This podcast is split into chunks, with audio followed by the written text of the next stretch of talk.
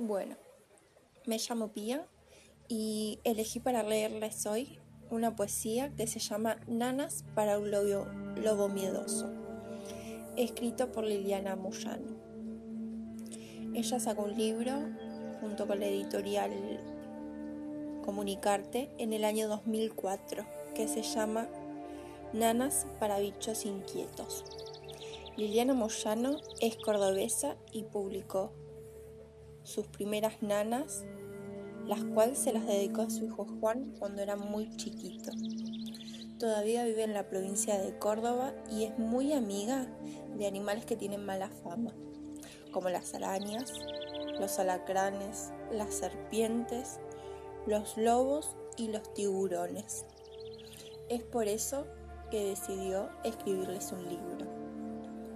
Le encanta la música, las pastas, tomar mate, el chocolate y sobre todo jugar a los palitos chinos con su hijo Juan.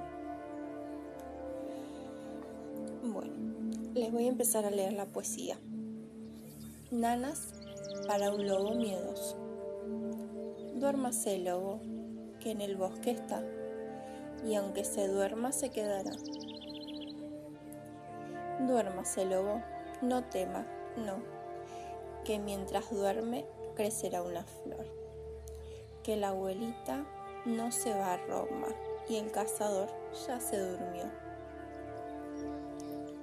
Duérmase lobo, cierre los ojos, que nadie va a sacarle un diente de su bocota llena de antojos.